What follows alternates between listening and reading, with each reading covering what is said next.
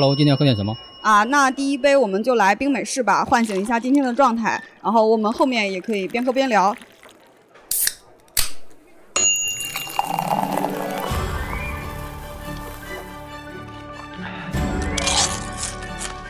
各位听众朋友们，大家好，欢迎收听只讲有趣有料大白话的大实话，由食品人自己发声的播客栏目。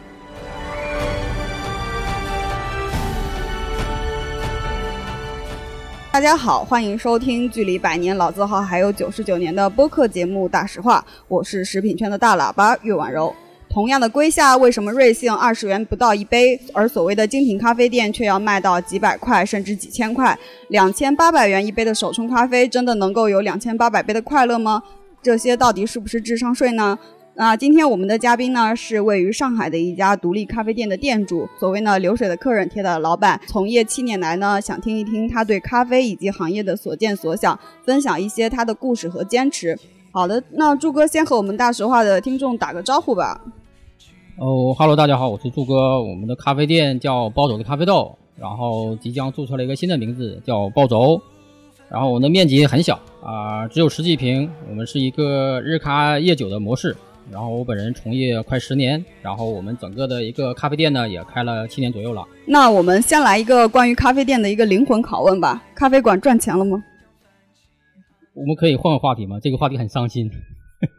赚钱这个话题，我觉得咖啡这个行业赚钱，提赚钱还为时早了一点吧。还是你真的赔钱做啊？你别吓我啊！我们。大概也谈不到什么赔钱吧，但是如果说赚钱，我觉得不太现实。应该来讲，这是我们喜欢的一个事业，然后它可以维持我们日常运转，这个状态啊。也就是说，其实正常的日常的开销是可以去维持的，门店是可以打平的，但其实也没有太赚多大钱。嗯，可以这样理解，就是它看季节、看情况，然后看整个也是。根据大环境影响，对都有。那所以咖啡行业也存在淡旺季。咖啡行业是有淡旺季的，大概是什么情况呢？呃，我们一般可以这样理解，呃，春秋的时候应该算是旺季，那夏冬的时候应该算是淡季。春秋旺季，所以是一年之计啊。春秋是旺季，我一直觉得夏天是旺季。你你觉得你你觉得这个背后的原因是什么？呃，其实。呃，很容易理解，就是大家通常认为是夏天天热，大家喝杯呃冰咖啡解渴；冬天天冷，然后喝一杯热咖啡来暖身的。但实际上不是啊，但有这个原因，但实际上这不是主要原因。嗯，主要原因是因为大家出来的时候想要逛街，然后想要找个地方来休息，然后想要有一个地方交流，所以说这个时候才是春秋的天气比较好的时候，才是一个旺季的时候。所以是春秋，大家都出来了，这个季节大家比较合适，路边的人多，所以导致你们门店的生意是比较好，算是一个小的旺季。对的，对的，对的，我觉得应该是整个咖啡行业的一个整体状况吧。这倒是我非常意外没有想到的。那既然没赚到什么大钱，那介绍一下为什么入行吧？后悔吗？七年了。后悔倒也谈不上，因为我我我是外地人啊，其实我是东北人，我是听出来了，东北。我来上海十几年，那一开始早年的时候，因为我是学嗯。高分子化学出身的，嗯，所以呢，我是来上海之后就做化工的销售啊，然后做高分子销售做了一些年，但是后来因为老实讲很拼了，因为作为一个外地人来讲，想要在南方立足的话，我们是很拼。呃，烟酒应该来讲的话，这这不不知道能不能讲啊？有点，其实我有点，一天可能要抽抽两三包烟，然后酗酒，压力比较大，对，然后脱发非常严重，然后很拼命。啊，现在头发长出来点了是吗？对对对，头发都长出来了，感谢咖啡啊。嗯，后来就因为觉得太累，然后工作实际上也遇到一些，我觉得没有得到一些公平的对待，所以就就觉得算了，我就想人生有几十年嘛，就想做点自己的事情，然后因为非常喜欢咖啡嘛，就进入了咖啡这一行。哦，所以是自己本身就比较喜欢咖啡，然后后来决定开一家自己的咖啡店。对对对对对，因为是我觉得这个行业，如果你不喜欢的话，我就大家就不要从事了，因为它不是一个什么呃可以赚很多钱的行业。明白？那后悔吗？后悔谈不上，因为人生短暂嘛，做点喜欢的事情，谈不到什么后悔。明白。好的，希望以你为榜样，因为我觉得我今年挺幸运的，在三十岁的时候找到自己喜欢的事情。不过我才刚从第一年开始，两个月哦。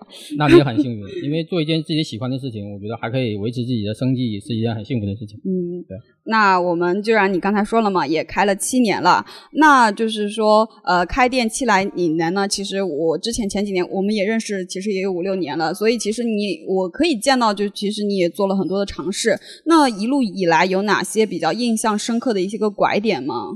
呃，比较大的拐点，应该说我们店里经历过这七年，经过三个阶段，两个拐点吧。嗯，就是一开始的时候，我们因为我们是做豆子出身，所以我们。希望做一个精品小店，我们做呃找非常好的豆子哦，然后很少做其他东西。假如说焦糖玛奇朵或者是榛果拿铁，都已经是我们做的最过火的东西了。因为我们希望提供一杯好咖啡，一杯精品咖啡给大家，然后把价格做得非常非常美丽，非常好。但实际上就发生了叫好不叫座，就这样我们困顿了一前期一直在困顿，后来老实讲又有生计压力了，嗯，然后有业绩压力。那就是你刚才提到的，就是精品咖啡嘛？你所谓的理解的精品的咖啡是指什么呢？精品咖啡有概念吗？因为在我作为一个就是消费者来讲啊，就是我理解的精品咖啡，就是说他们其实会提供一些花里胡哨的豆子，有些奇奇怪怪的名字，我都其实不太听得懂。然后还有一些空精品咖啡店，其实它卖的是一种空间。然后卖的是一种跨界的资源，你像那个市区有那个 Gentle Monster 的门店，然后楼上楼下是卖眼镜啊、香氛的，然后它的一楼呢会卖一些咖啡这样的。其实它更多的我理解的是，它提提供的是咖啡以外的附加享受，除了像空间以外的话，还有一些所谓的艺术啊这些的。其实对于咖啡来讲，其实反而是一个很小的一个部分。你这边所谓的一个精品咖啡是指什么？或者是从从业者来看的话，精品咖啡是怎么样定义呢？哦，我我不能讲他们不是精品咖啡，我只能讲我个人的理解。嗯，从我个人的角度来看，因为我们做豆子出身，我觉得从个人呃，只是个人看法。嗯，一杯好的咖啡，我们只你杯子里的东西。嗯，杯子里之外我们不谈，我们只讲杯子里这一杯咖啡，它真的是来自于好的豆子、好的烘焙以及优秀的咖啡师把它冲煮出来，这一条线把它做出来，那么我们认为它才是一杯好的咖啡，它是一杯精品咖啡。那它的豆子一定是精品豆了，然后就这个是没什么可讲的，就是你一定是精挑细选。对，那精品豆，那既然你说到豆子了，那我们最开始的时候提了一个问题嘛，就是因为这两年来有一个豆子还比较火，就叫龟夏。因你门店也有一杯，你的门店里的龟夏是一杯是一百零八块钱，然后瑞幸的话，它的龟夏差不多就是领完券啊，不到二十块钱。那就是说，呃，它你们的豆子是同一种东，就是它本质是同一种东西吗？肯定不是同一种。呃，肯定不是同一种。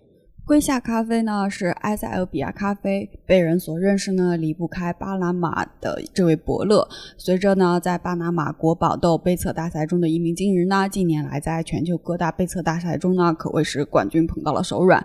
在中国呢，也离不开像曲老板这样的精品咖啡店，对于该品种的一个诠释和推广，不遗余力的帮大家一杯杯的做手冲，让大家享受这咖啡世界里这位光芒万丈的一个美娇娘龟夏，对吧？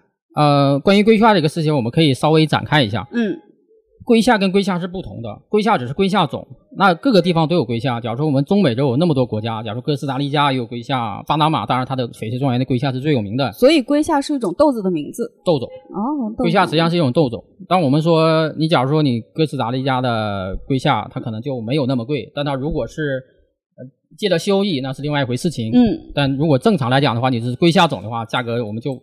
没有那么贵，但如果你是说二十块钱一杯的话，你绝对不可能是什么 COE，不可能是什么翡翠庄园出来的，嗯，你不可能是什么好的地块出来的东西，因为这个不合乎一个成本逻辑啦。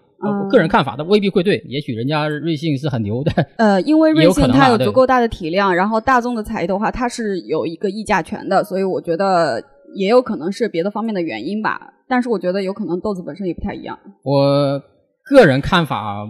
不大可能。当你谈到议价权的时候，是你大批量采购，你才有议价权。对。但是本身精品咖啡这种龟下这种东西，这种精挑细选的东西，它没有量啊。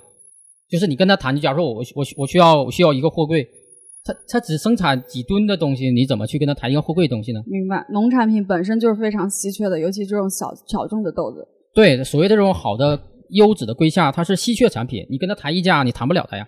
就是你谈不谈价格谈不了的，就比如说我一年只能生产出来一吨，我的目标就是卖到比如说十万块钱，那我就觉得谁来买我都无所谓，反正我就只要这十万块钱。因为他不愁卖呀。明白。所以你想跟他说我，我说跟他跟他议价，说我买多买一点，就你便宜点，我觉得这个可能性不是很大啊。但是个人看法了，未必会对啊。那你觉得两千八百块钱一杯的手冲，真的可以有两千八百块的杯的快乐吗？仁者见仁，智者见智吧。反正我没有喝过两千八的手冲，我也没有卖过两千八的手冲，但我觉得我应该喝不起。就是那你在你的店里面嘛，你你那两一千一百零八块钱的龟下，你是怎么样去跟你的客户去推销呢？比如说他们刚喝了瑞幸二十块钱的龟下，然后来问你，哎，你的怎么样卖一百零八块了？我不推销。一般来讲的话，就是你要想喝这种好的龟下，他懂的自然会懂。你跟他推销的时候，假如说你跟他说我这边有杯龟龟龟下一百零八，他说你有病吧？对，他说你有病，或者说你这个你是不是蓄意有有欺骗消费者嫌疑？所以我们不太干这个事情。哦，所以你只是告诉大家我有，然后想要的消费者他自己会来要。对他懂的人自然会懂，但是如果你正常来讲，我们也不会谈这个事情。因为他问手冲的话，他可能就会知道了。但不过不问手冲，我们都不会提手冲这个事儿。哦，对，其实呢，我这边也请教了另外一名在潮汕的咖啡店主，问了一下他店里面归下的一个情况。呃，在他店里呢。龟下一杯手冲是三百块钱的价格，呃，因为用的是红标的龟下豆子。那么红标是什么意思呢？翡翠庄园的龟下呢，分为三个层级：红标、蓝标、绿标。而红标呢，是巴拿马翡翠庄园中等级最高的。啊，据店主大柴介绍呢，红标的翡红标的翡翠庄园熟豆呢，大概是两千六百块钱一磅。那划下来到一杯手冲的豆子成本呢，就要一一百二十块钱。就这么一杯三百块钱的饮品，真的是比有些酒都贵了。那好卖吗？那在大柴的店里的情况呢？基本上一天一杯是可以开张的，多的时候呢可以卖到一天两三杯。基本上和曲老板这边店里的情况也差不多。对于这种比较昂贵的精品豆呢，手冲基本上都是有固定的客人，时间一到呢就过来喝。其实看来确实，咖啡是我们很多的人的一个惯性。那你刚才提到，除了豆子，还有就是技术和人。呃，技术主要是指应该应该来讲的话，它是不能够来分开的。豆子技术和人，它我不认为它可以拆开来讲。假如你们的豆子都是自己烘的？对，早年是自己来烘的，但是现在的话，自己烘的比较少。豆子一般起烘要多少公斤？你们现在是自己不是是工业工厂烘了？对，因为要要合乎资质嘛。嗯。对，因为现在的一些食品监管是比较严的。嗯。所以像早年的一些粗放式的一些东西是不能够来做，所以那我们就是做商业经营一定要合规嘛。明白。对，合法合规这个是一定要做的事情。就是你们自己找到比较理想的豆子，然后去委托工厂帮你们定制化的一个烘焙，然后再拿到你们店里面做一个手工的加工。对，我我们会淘各种各样的一个。好的豆子，然后各种各样的生豆，然后包括各种豆子采购，包括对整个品质的管控，然后请我们比较放心的朋友来帮我们来做这个事儿。呃，那你店里有什么精品咖啡的产品吗？卖的是一个什么样的价格？我们的精品咖啡就比较多了。我们首先要提的肯定是这个手冲嘛，因为我们本身是做豆子出身，所以我们店豆子的单品豆特别多。所以我能理解下来，就是说手冲反而对豆子的本品质的话要求会更高。对的，你。手冲或者是冰滴，或者是这种呃单一处理法的这种豆子，呃单一处理方式的话，假如说你是只对豆子本身进行加工，而不加什么奶呀，不加糖，哦，不加酒，不加其他任何的辅料在里面。明白。对，如果豆子本身品质不好的话，它的缺点就会很突出，就没有什么掩盖的方式。OK，可以简单这样理解，可以简单这样理解。那问一个比较有意思的问题啊，最近因为咖啡店其实不管大大小小的咖啡店都有一个 S O E 的一个系列，就比如说正常拿铁会对应一个 S O E 的拿铁，一般加个五块钱、六块钱这种。那所以它匹配的豆子一般都是原料升级吗？他们的那个豆子的成本都会比较高吗？这五六块钱对于消费者来说是智商税吗？哦，这个不是的，这个不是的。呃，像我们店里的话，我们就有两台磨豆机，一台是做意式拼配的，就是符合大众消费者的，它口感比较坚果巧克力醇香的味道的。另外一个就是我们的 S O E，嗯，S O E 我们就是可以是一个缩写，那其实它是一个单一产地的一个这样，我们通一通常理解为单一产地的咖啡豆。那它单一产地，所以就是说有点类似于盲盒的概念。比如说你这一个季节买的是这个豆子，你的 S O E 是这样的豆子，可能下一个季度它会换。呃，能做到稳定的一个吗？S O E 你可以谈稳定，但从我个人角度来讲的话，我不会对 S O E 谈稳定，因为像我们店里的 S O E，我们的前面一个标牌，那上面写的叫你猜，为什么叫你猜呢？因为我们的 S O E 豆子是可能会每天换，有可能两三天换一次，甚有可甚至有可能上午跟下午都不一样，因为我们可以希望提供给客人一个。不同种类非常多的一个种类的 S O E 的就单一产地豆子的一个口感哦，那我觉得还挺有特色的。其实就是因为呃，其实对于尤其是老客人的话，我是我记得之前的时候，我基本上一周会来喝五到六天。如果每天都是喝同样一杯美式的话，我也会觉得有点无聊。所以这种那个惊喜的豆子，其实每天都是不一样的，还蛮有趣的。对的，其实这样这样一台呃磨豆机，就其实就是为像月月这样的客人来准备的。因为如果一般消费者，我们也不太会提。这个事儿，因为它的口感对于一般消费者并不是特别友好。明白。对。那其实就是说，呃，那其实你刚才也提到了，就是说第一个阶段你们主要是做精品咖啡，那遇到了什么问题呢？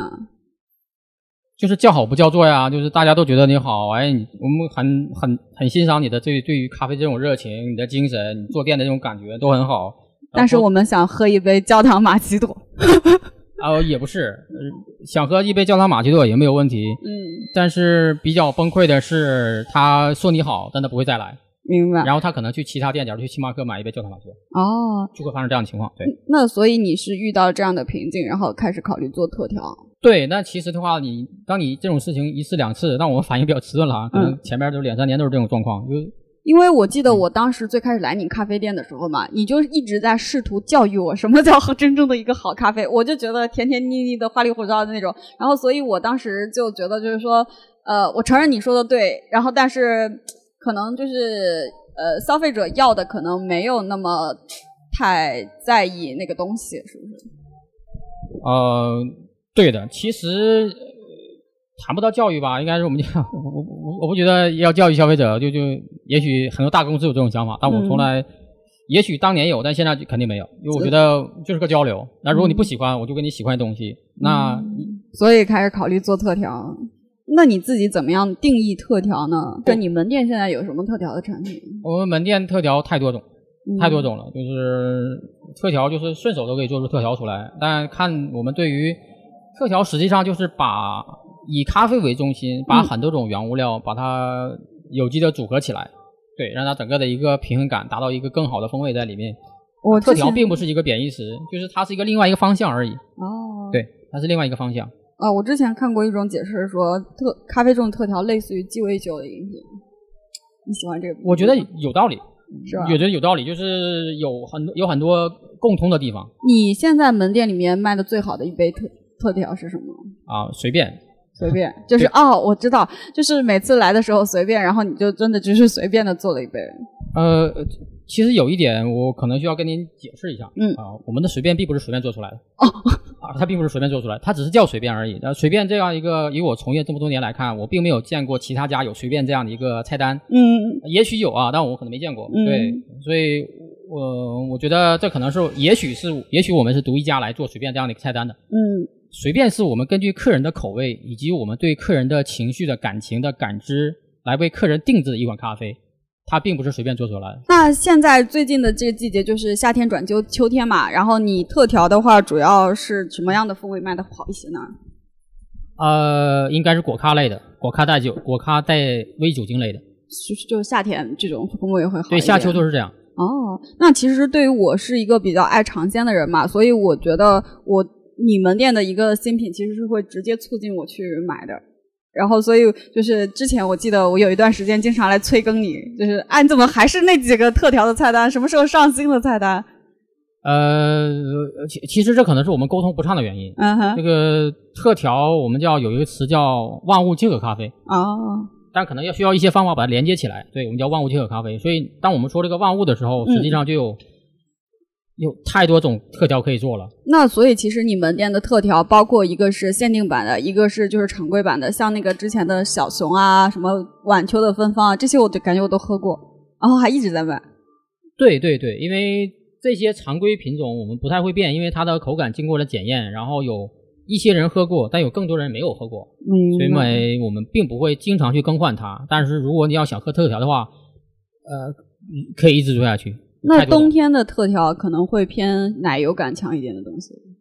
也有可能，对，我们会偏呃，冬天我们肯定会偏热一点，对，口感比较润一点。那你刚才也提到了三个阶段，那第三个阶段呢？第三个阶段就是我们现在的状态呀，就是开始卖酒了。所以其实我觉得很久没来，你的酒，你的咖啡店越来越像一个酒吧了。其实最开始卖酒这个事情，我跟你推销了很久很久很久。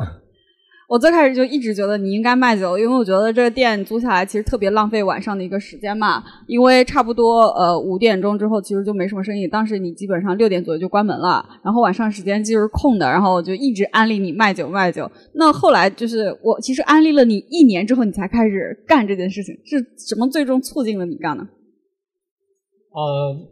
很多种原因吧，那当然业绩是个非常重要的一个原因。就是当我们做一间店铺的时候，我们的固定支出是，假如房租是在这里的，嗯，对。那我们，你假如说你你到晚上六点钟，你也这么多房租；你要是到晚上十二点到或者到凌晨两点钟，也是这么多房租。嗯。那我们只需要做一些改变，然后就可以让我们整个的一个收入有一个提升吧。嗯。对，那实际上是一个叫如果叫商业上的名词，我们叫结构性的成本的一个变化。嗯。对，那所以开了酒吧之后，你的酒吧是基本上是老客人吗？还是咖啡的客人直接转过来的吗？还是有一些新的客人会？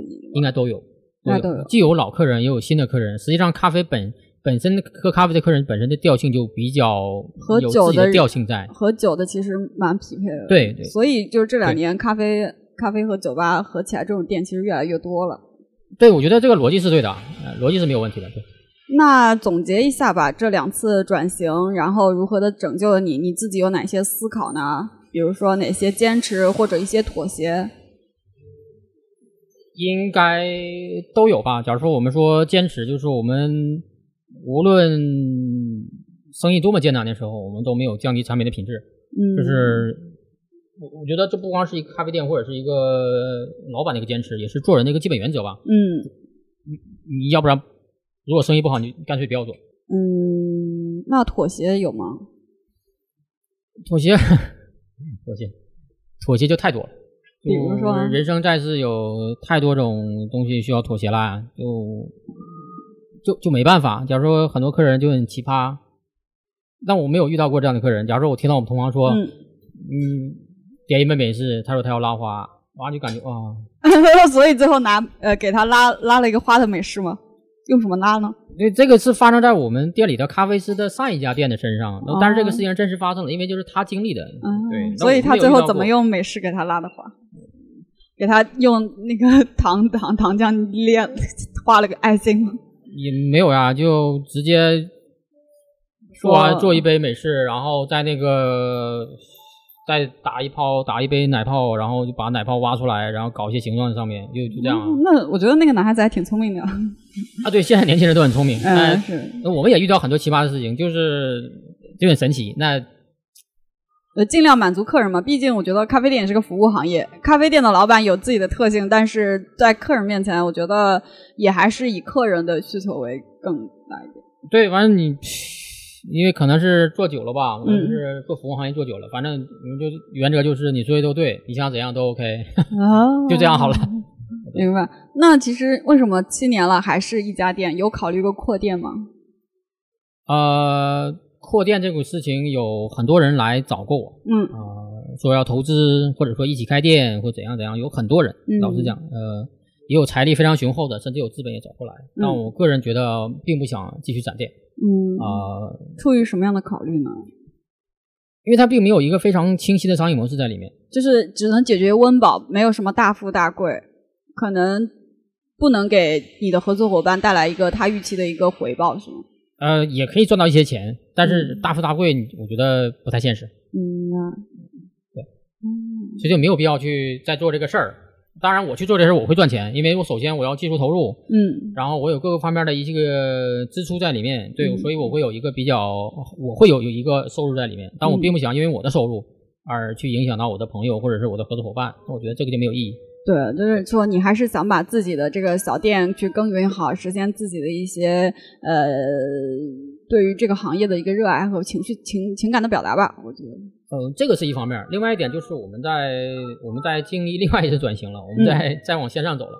但我们做的并不好了，那可能没有月月月这么这么时时髦，是那个比较对时尚的理解。但我们也在做线上，我不晓得一些平台能不能在这能不能在你们播客里面讲，就是一些线上一些比较时尚的平台，我们在做三个，对，也在在做。你可以直接讲，这个没关系，播客还是比较 open 的。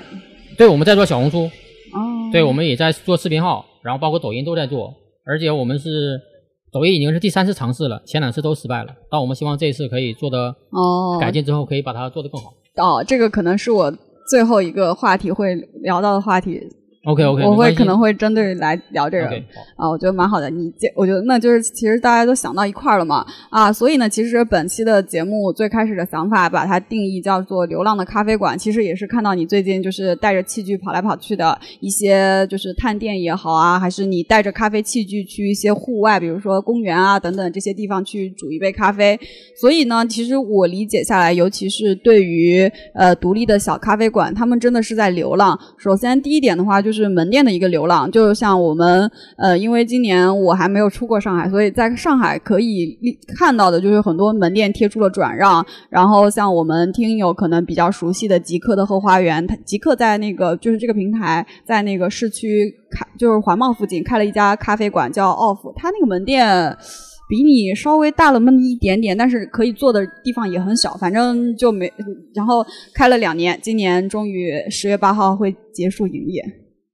反正其实我觉得，对于很多集友还是很遗憾的。但是门店就是门店，生意就是生意，可能也是出于这样的一个考虑吧，那个店就关掉了。其实很多人会失去一个精神的乌托邦的世界吧。但是我觉得有的时候可能商业还是蛮残酷的，而且这个店呢，未来做什么，其实我们谁都不知道。然后门店流浪之外呢，我觉得产品也在流浪。其实刚才朱哥也说了，就是大家其实都在想办法自救，让门店产生更多的，就这么一小块地嘛，要产生更多的一个支出，所以大家会尝试一些新鲜的产品。然后其实我觉得你这边的出品其实还是比较中规中矩的，很多门店会有一些非常奇葩的一个咖啡的风味。其实更多的，我觉得咖啡的从业人员也在流浪。就是因为你这边也知道，其实我已经看着你店里面的人换了好几波了，门店的咖啡师尤其是。那我记得就是之前也聊过一些门店的咖啡师，好像是说因为收入是比较低，然后同时流动性特别大。你这边也存在这样的情况吗？呃，这个话题可大可小吧。嗯。但我个人的看法就是，大家对于咖啡有一个非常美好的一个向往、憧憬比较对，会憧憬或者向往也好。当我们做这个事儿的时候，但是在实际工作的时候，咖啡这个行业水很深，它需要长期的你把时间、把精力来投入进去，然后做时间的朋友。对，就对，这句话讲的非常好，叫做时间的朋友。那我们说，你把时间来踏实、踏踏踏实来做这个事儿，但它实际上你的收入并不高。为什么收入不高？因为咖啡门店的盈利状况非常差，所以咖啡师的收入不会高。当他当咖啡师追求高收入的时候，他就意味着他的他可能离离这家咖啡店，呃，他离走呃离走开这个咖啡店已经不远了，或者离离走开这样的一个咖啡行业已经不远了，因为这个行业它不是一个你可以有一个非常高收入的一个地方，因为门店的盈利就在这里，咖啡师怎么可能有更高的收入呢？这很难的这样的一个状态。作为家里的顶梁柱，你收入不高，家人支持吗？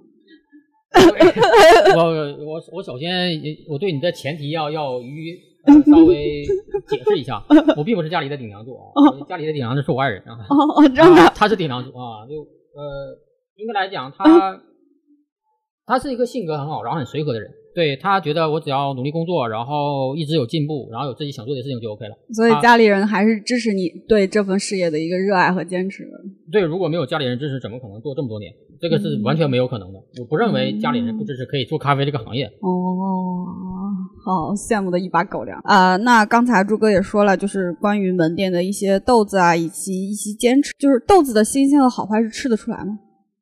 吃得出来。如果您如果您经常喝咖啡的话，是一定吃得出来豆子的新鲜好坏的。呃，豆子当然是一家咖啡店的一个核心。嗯啊，就比如说消费者在店里面，如果一下尝到了某种什么样的味道，就可以比较尖锐的第一时间反映出来是豆子本身有问题。特别酸涩的味道，特别焦苦的味道，都不都都是不对的。哦，明白。这都不对的。呃，那除了豆子之外，因为咖啡店其实拿铁卖的比较多嘛，其实牛奶也非常的重要。我觉得那哎，其实你们店里面一般拿铁和美式的占比是多少？用奶的和不用奶的占比多少？用奶的肯定占的占多数，可能有六，可能有六成到七成。哇塞，那牛奶的好坏从哪些地方可以体现出来呢？呃，牛奶的好坏你不用什么体现吧，反正就很简单，也就是我们。市面上大家比较公认的就是味全、唯品、明治这三个品牌，啊，他们的牌子比较久，然后在这个行业内的供货时间也比较长，嗯，就供应链比较稳定。对，然后其实也很贵啊，相比其他价格贵，因为他们是早先进入市场的，然后它的品质又比较高、比较稳定，所以价格是比较贵的。呃，个人看法，如果用这三个牌子的一些商家的话，还是比较值得信任一点，因为它价格比较贵。味全、明治、唯品三家。对对，就这是我们，但也许我我比较老派了啊，但也许现在有一些新的一些啊好的供应商，嗯，也有可能，但我可能不是特别了解，对，嗯，但是就是你自己用下来的话，这三个比较稳定，同时品质也还不错。啊，我自己用下来，对他们三个是比较品质比较稳定，但我们是常年味全，因为我们的烘焙豆子的烘焙配方，包括烘焙度都是跟味全的奶搭配的。打奶泡这个事情，其实更多的是跟脂肪，嗯，跟蛋白质两个指标会比较相近一点。一般来讲，脂肪的含量稍微偏高一点点，会好打一点，吃泡性会好一点。对，可能会比较好打一点。假如说三点二、三点三、三点五，牛奶其实做牛奶，尤其是低温的牛奶，门槛还是比较高的。对，因为它是整个咖啡店呃物料支出费用最大的一项就是牛奶。那你自己作为一个咖啡店的老板嘛，看你平常也有很多就是在打卡一些咖啡店哦。那你自己外出咖啡的时候怎么挑选呢？你就是在门店的时候，一般就是比如说你去一家咖啡店，你是觉得喝一杯什么样的产品能够比较体现这个咖啡店的，就是你所在乎的点呢？看怎么看吧。假如说我自己出去玩或者出差，我只是需要一杯咖啡来讲，我只想喝一杯咖啡的话，我我我我我只需要一杯美式，我我甚至连全家的美式我都觉得还 OK，所以我不太挑。但如果你让我去测评一家咖啡店的话，嗯，那么很简单，你点一杯手冲啊，手冲你就冲好了。就是你觉得手冲比较考验咖啡店？手冲是千人千面，所以你觉得手冲是矫情吗？啊，手冲是矫情，但手冲也是艺术，也是艺术。对。也就是说，其实你整个人的一个状态，就是同一个人在不同的状态的情况下冲出来的东西的氛围都不一样。对，对，是这样的。嗯，哇塞，那感觉比你的豆子那个单品豆还盲盒的一个东西哦。那你觉得就是在去打卡咖啡店的中有什么智商税是或者一些坑是可以给我们听众分享，就是大家避免踩雷呢？呃，我我我我不适合讲这个事情吧？就假如说啊，因为你每天就在卖别人智商税的东西。呃，没有，我们不干这种事情，因为我们是常年做店，不是说干干俩月就走人了。我们干了这么多年，如果干智商税的话，不要把任何人当成傻子。大家都消费者心里是有本账的，你可能会骗他一次，绝对不不可能骗第二次。对，那所以其实呃，就是之前也跟你提过，就是你刚才说了，门店的奶其实用量是特别大的。其实呃，有听过一种说法了，就是说咖啡店的门质其实是卖牛奶和糖浆。你怎么看这个事情？对也不对吧？为什么叫对呢？就是。咖啡店主要卖牛奶跟糖浆，是因为在我们日常销售当中是奶的奶类的咖啡，嗯，拿铁类的咖啡是卖的最多的，这是肯定的，嗯，然后里边加糖浆是避免不了的，嗯，这是这是它对的原原因，嗯，那为什么叫也不对呢？但实际上不能够这样来说，就是说本质卖哪个糖浆，只能说我们现在的行业的阶段是这样。那随着大家的一个认知的提升。啊，也，但我们有数据来看，就是精品咖啡的一个增长是每年都有比较大的增长的，所以这就说明消费者对于精品咖啡是认知是逐渐加深的。大家也会越来越喜欢喝一杯美式啊、单品豆的这样手冲啊这样的一些产品。对，越来越多人愿意去尝试。嗯，对。那除了像咖啡之外，你店里还卖过什么呢？之前的那些早餐搭的那些三明治啊什么的，现在已经不卖了，是吗？那是坑呀。为什么说这个是个坑呢？是因为这个所有的东西你是不能够单独来看的。嗯，当然说我们会卖早餐，一边卖早餐，卖三明治，卖面包，卖咖啡，当然是大非常好的搭配。嗯，对。但是我我当时特别鼓励你这件事情，因为我自己从消费者来讲的话，就是它极大的提升了，就从你的话提升你的客单价，从我的话我特别方便。但这个很难，因为我自己很喜欢的一种早餐组合哦，就是一杯美式加一个。就是三明治或者贝果之类的，尤其是带肉的，我会觉得我各个的营养都摄入的很均衡，有的时候甚至午饭都忽略掉，午饭也会含着煮外卖。但你为什么会觉得是坑呢？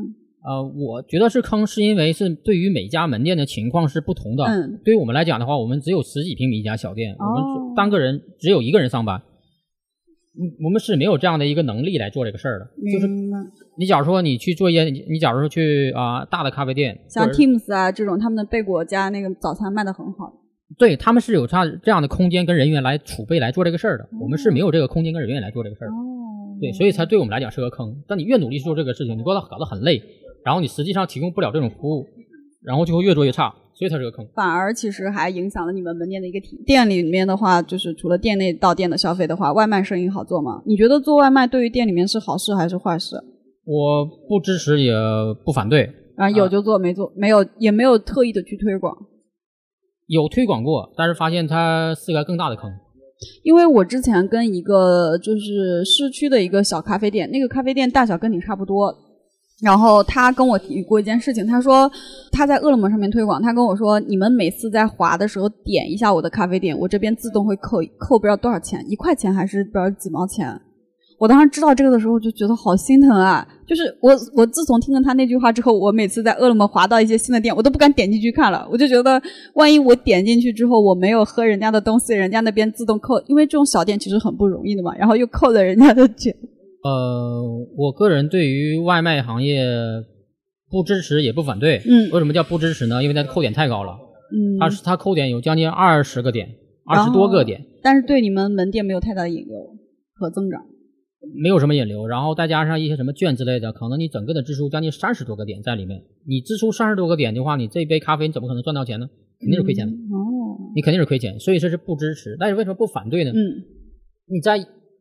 阴雨天气的时候，或者说外面天气不好的时候，店里是需要有这部分这样这部分订单来做做支撑的。嗯，你是需要有一些订单来做这个事儿的。嗯，我记得你好像之前说过，就是店里面百分之七十都是老客人。我真的觉得，就是你就是这么多年来。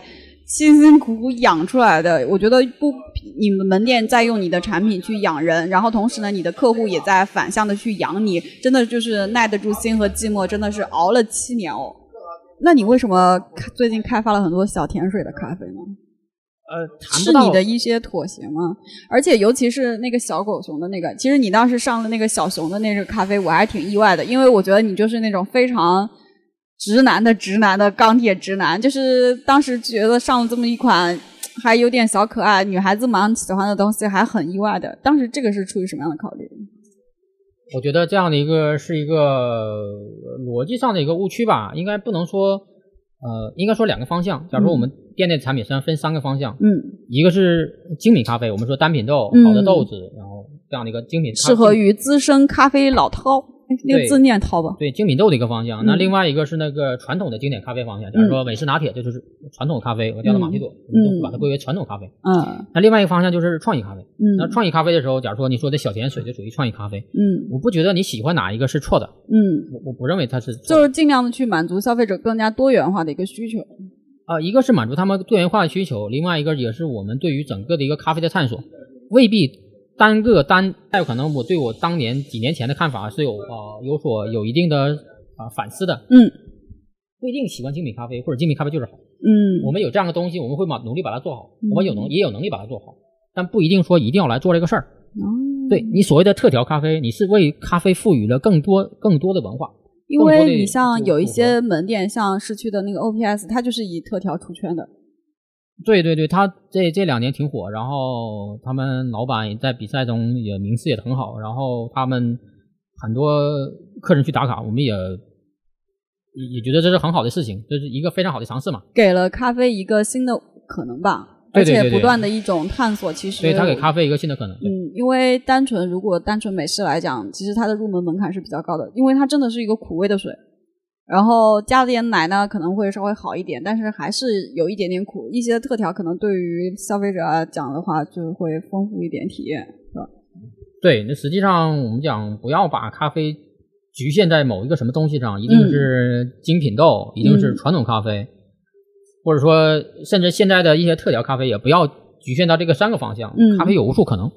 它是一个有文化、有历史的一个东西，它是也是一个一个一个一种有比较深度的一个一一个一一种产品，所以我们不要去局限它。那除了就是说传统意义上我们很多节目聊到的咖啡的文化，其实呃伴随着咖啡在中国的不断的发展，其实每一个咖啡的从业者也在给咖啡带来新的文化。对的，呃，有多少从业者就有多少种可能，甚至一个从业者也会提供不同不一样的可能，就像我们自己也一样，那我们自己也在不断反思自己做的事情。你现在觉得你做的最就在咖啡的创新上，你觉得最让你觉得骄傲的一个产品是什么？啊，我觉得随便吧，随便。对你非常开心，你这个随便的这个产品的一个创作。对我非常对我我对我随便这一个一个产品的一个设计，我是非常的满意的。随便第一个是非常考验咖啡师本身对于多种类咖啡本身的一个特性的了解，要非常的深。嗯，因为不同咖啡豆的风味是不同的，你要熟悉每种原料它的特点。对，然后还要熟悉不同的牛奶、不同的奶制品、不同的糖，糖有非常种。假如说你果糖，嗯，那你还有白砂糖，嗯，然后你还有呃蜂蜜，嗯，各种各样的糖，那有各种的酒，有六大基酒，嗯，那有后还有更多的基酒，那威士忌有 N 多种，那立交有 N 多种。当你这不同的组合的时候，你会发现是非常有趣的。而且在这个组合当中，你是根据客人的口口味给客人去调一杯咖啡。那实际上我们提到另外一点，就是我们根据客人的一个精神状态和他的情绪价值，然后我们提供给符合他认为他符合他状态的一个一杯咖啡。嗯，我我我举个简单例子，我当年曾经做一杯咖啡给一个小姑娘，就是现在我还令我非常感动。嗯，一两年以前吧。嗯，时间也不会很久。呃，一个小姑娘走进来，嗯年纪不大，大概三十三十左右岁。嗯这个老板，我要杯水电。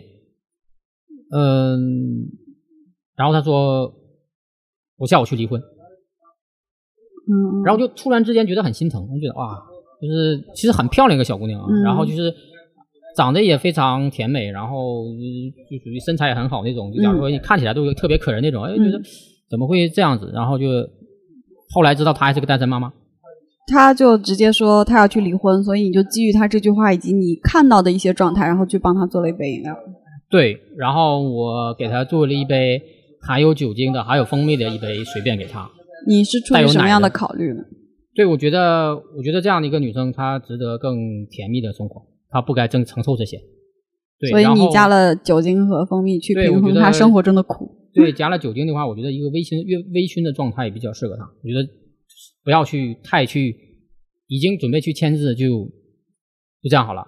然后牛奶是比较顺滑，我们希望整个的一个状态就是它一个甜蜜的、顺滑的一个微醺的状态来做这个事情。我们现在现在还是很好的朋友。哦，所以就是你通过呃做一杯咖咖啡咖啡，然后通过跟客人的交流，然后了解他们背后的故事，然后慢慢的经过时间的沉淀的话，就和他们成为了朋友。对，这就是一家咖啡店，就是为什么呃，我觉得这是咖啡店为什么迷人的其中的一点原因，嗯，这是其中的一个。呃，到现在的时候，他他也会偶尔带他的小女儿过来，他小女儿很可爱。对，是的，这样的一个行业，所以很多客人愿意跟我讲很多事情，不管我我觉得愿意听还是不愿意听。那其实刚才我们也说到，就是说除了到店，然后外卖的话可能会就是品质不是很好。那其实大家有的时候现在会建在家里面去做咖啡，你建议选择什么样的产品？有什么注意的呢？或者有什么推荐的或者不推荐的吗？在家里做咖啡，我们让它尽量简单化。嗯呃，假如说选择法压壶，或者选择摩卡壶，嗯，因为摩卡壶呢，它是你假如说你家里有，你只要有煤气灶就可以，哦，你在煤气灶里边，就假如说你在放在煤气灶上面，你就可以把做做出比较厚重的、醇厚的呃这样的一杯浓缩出来。浓缩出来。嗯但如果你做法压壶呢，就是比较容易，然后更容易出一出咖啡本身的味道，所以这样它更简单。第一个是选择简单的器具，嗯第二个就是你去选一些你值得信任、值得你信任的咖啡店或者是店家去买豆子新鲜好的豆子。呃，新鲜的豆子一般是什么样的一个期限呢？呃，一般来讲，就是呃新鲜这个词不好界定，嗯不好界定。一般前期的话，我们养豆期需要三到七天，嗯看你的烘焙度。一般来讲的话，七天够了。嗯一般来讲七天够了，但是如果你太浅的话，可能要到十天左右。但你一般来讲呢，到最后呢，你整个的一个它是个曲线，嗯那整个高峰期呢可能会将近两到三个月。哦，也就是说三个月以上的豆子最好就风味不是那么太好了。对，有的是两个月，或者是更短的时间因。为咖啡豆油脂含量比较高嘛，就是放太久的话保存不好，其实会齁了。除非你的储存条件非常差，一般讲我们讲叫阴凉通风处，嗯你在阴凉通风处不会耗掉。但如果特别热的话，那就出现会出现这种情况，嗯尤其是深烘的会出现这种。所以还是比较推荐买个摩卡壶，在煤气灶上就能烧啊。煤气灶，对呀，你家里都有煤气灶吗？可以，好的，我会考虑一下，等一下回家的时候买个摩卡壶。嗯，那其实我自己，你刚才说其实推荐比较简单的，其实这两年就是家用咖啡机其实挺火的，尤其这颜值还特别高。但是我自己的经验告诉我，千万不要买一个咖啡机在家，因为他们萃出来的品质真的很差。就是它达不到就是门店的那种压力啊或者温度啊之类的，萃出来不好是一方面，另外一方面就是说，其实我是觉得啊，很少有心情在家自己萃一杯咖啡的，基本上那个咖啡机在家是吃灰的一个状态。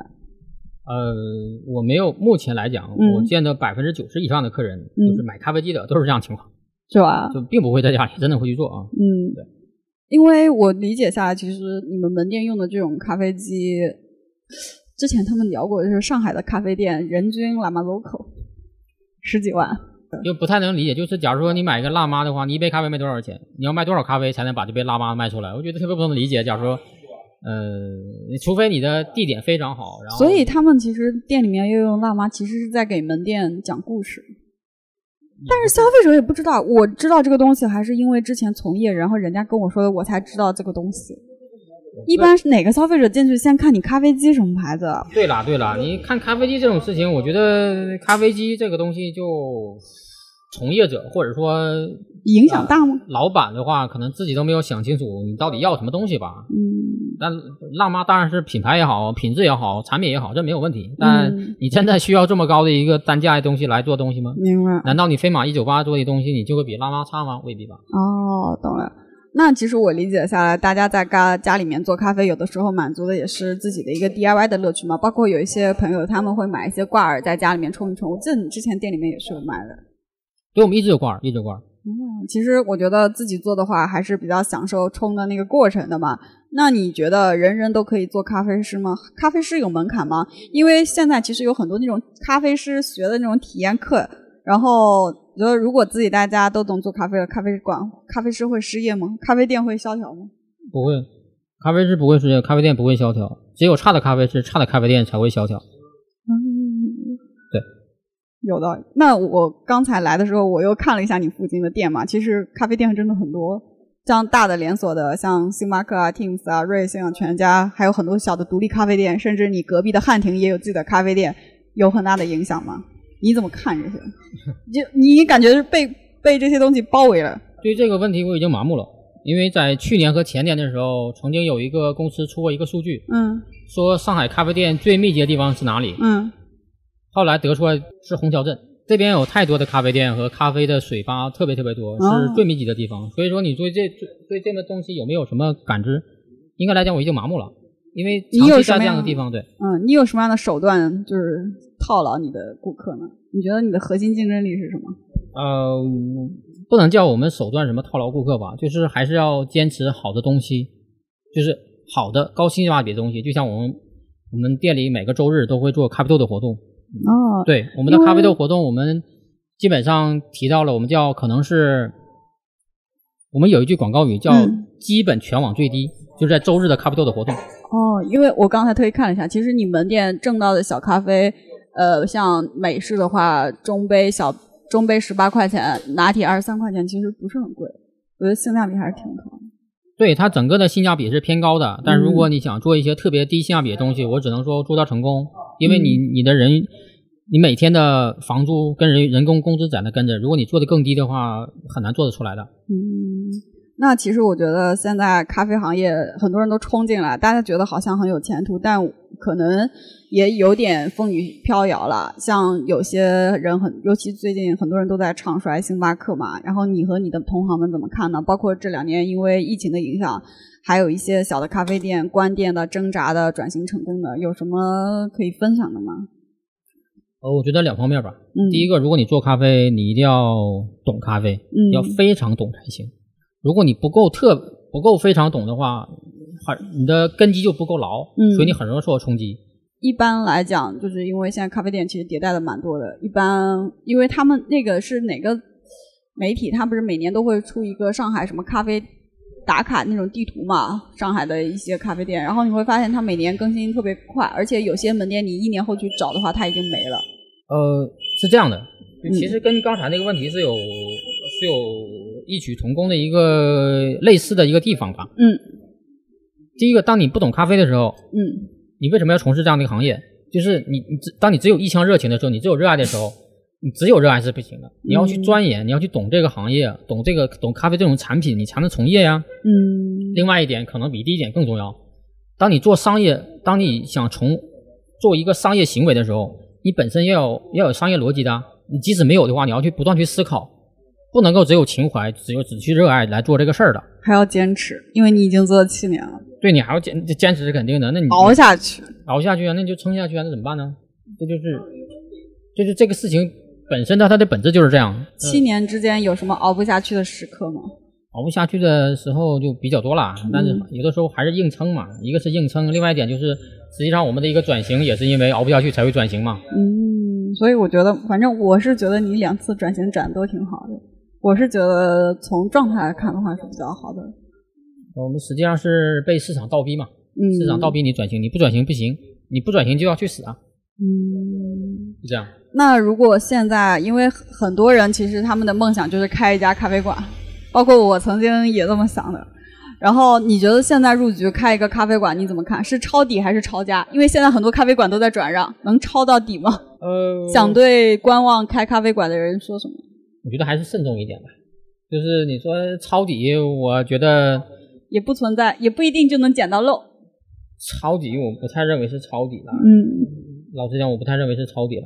什么底给给你抄？嗯你有你有抄底的时候，通常都是你在行业内持续耕耘耕耘很很多年，你有很强的商业逻辑，你有资源，你有你有你有资本在后面支撑你，那才叫抄底。嗯，普通人的抄底更多就是抄家，可能就是像你说的抄家吧。对，那有什么想对观望开咖啡店的人说吗？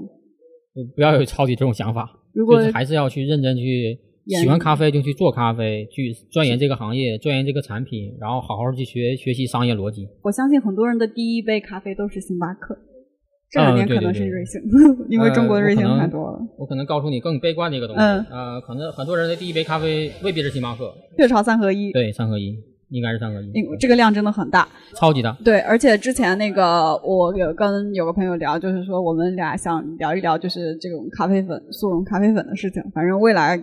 的一个节目的一个方向吧。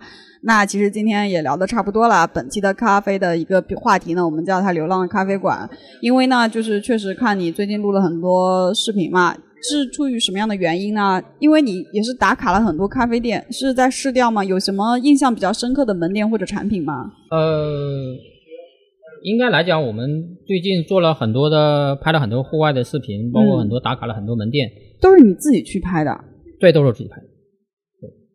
呃，一般一般来讲的话，是出于这样的一个考虑，嗯，我们在做另外一个转型的尝试，嗯，就是我们准备往准备向线上转型，做内容，对，做咖啡文化，做咖啡文化跟不同的文化的一个结合。假如说美食的文化，假如说各地的一个呃风土人情，跟它结合起来，就是把把咖啡文化跟大家的一个文化融合在一起，来做文化的输出，这是我们做的一个事情，但。其实是开始另外一个创业的事情吧，因为这个事情我们也是从零开始，在尝试，在不断的尝试，不断做努力。但做什么事情不重要，啊，可能你去做一件对的事情很重要，就是你要去坚持做一件对的事情。嗯，当然了，你让我现在去，假如说你开一家咖啡馆，那简直就是你开七年咖啡馆，你也可以随便去开店了。但是实际上这个事情并不是我们想做的。哦，所以你想为这个行业留下点什么？对，我们希望能做出点什么事情。有哪些印象深刻的门店或者产品吗？在你打卡过程中，应该来讲，最近打卡的门店也是比较多，很多人做一些特调。嗯，呃，做特调真的是融合的非常好。比如说，假如说我们在杭州去一间店，叫叫好像 Parking Pot，还是叫 Parking Coffee？嗯，我不晓得它的名字，它是其中的一个，应该是。然后他做的一款特调就是他把咖啡跟另外一个一些果汁的融合，就是非常的平衡感非常好啊，底蕴啊，包括一些回味都非常不错，包括它的它的一个装饰也非常漂亮，然后咖啡师的一个讲解也是非常到位的。卖多少钱一杯？五十八块吧，反正我还蛮心疼的。就是我非常欣赏，但应该不会去买第二杯。跟我一样，我就是周末有可能跟朋友一起去喝，但是日常的话不会，就有点小贵啊，小贵小贵。嗯。那所以其实呃，觉得其实做咖开咖啡馆还挺烧钱的，非常烧钱。呃，全靠家人支持，用爱发电。这不行，这不行。看着家人支持，更多来讲的话，我们讲叫你可以精神上支持你，就是说做一个事情，做你想做的事情，这是没有问题的。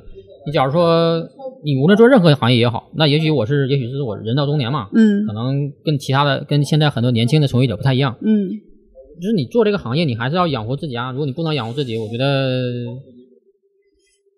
这是对自己的不负责，也是对家里人不负责吧？因为你人是生活在社会上是有你自己的责任在的，嗯，就是还是要养活自己，要不然的话就，呃，还是要更努力去工作，嗯，因为咖啡行业是可以养活人的，嗯，你只是想大富大贵不容易，但如果你想有一个不错的收入，可以。假如说你想，那你你可以通过一些对咖啡本身的一个认知，假如说你从咖啡师做的很牛，嗯，你做烘焙师做的很牛，然后你又去做寻豆师，就整个链条。你想打通，你这辈子都不够呀。我们讲实在话，你一辈子都不够打通这个链链条。当你逐渐努力的时候，你就会成为一个非常非常牛的大牛啊。最近门店有上什么新的豆子吗？呃，最近我们上了一款啊，哥斯达黎加的一个呃龟夏，对，它是一个那个二零年的一个修的一个修艺冠军的一款呃呃一款豆子，但它不是那款豆子了，它是那个那个这个这家庄园的王牌地块来出的豆子。对，我们通常会选这种高性价比的东西，这样的豆子的话，我们可以做到非常低的价格，然后提供非常高的品质。那基本上就是我们在周，基本上都在我们的咖啡群里边，在周日就会做一个一个曝光嘛，基本上出来的时候就没了。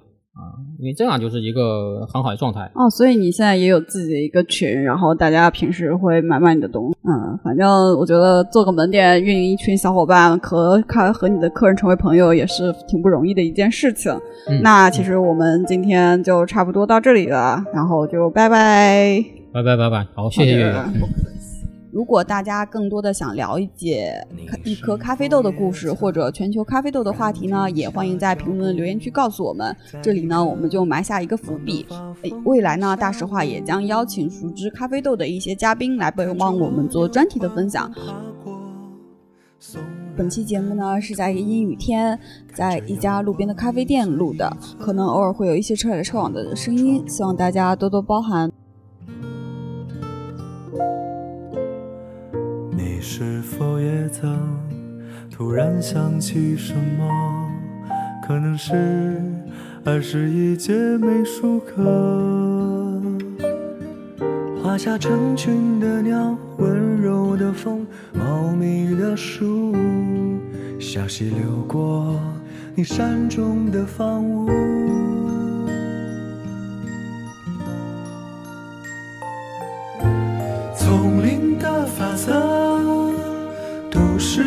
传说，我们和理想只隔着一个周末。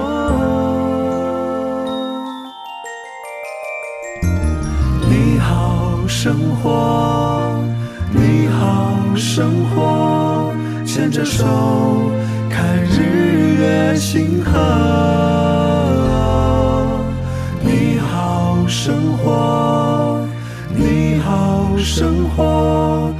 明天还有好多故事可以说。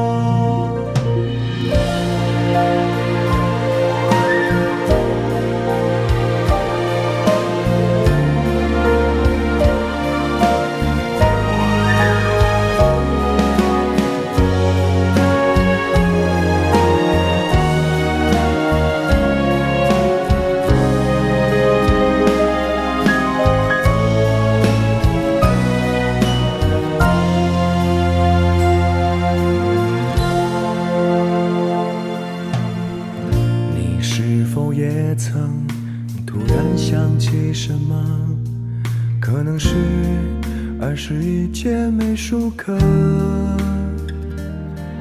画下成群的鸟温柔的风茂密的树小溪流过你山中的房屋。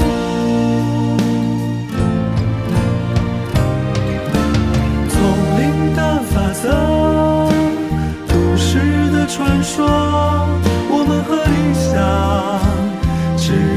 这一个周末。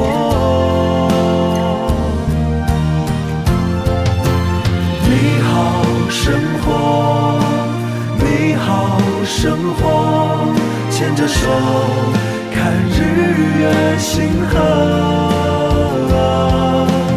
你好生活你好生活明天还有好多故事可以说。你好，生活，你好，生活，牵着手，看日月星河。你好，生活，你好，生活，明天还有好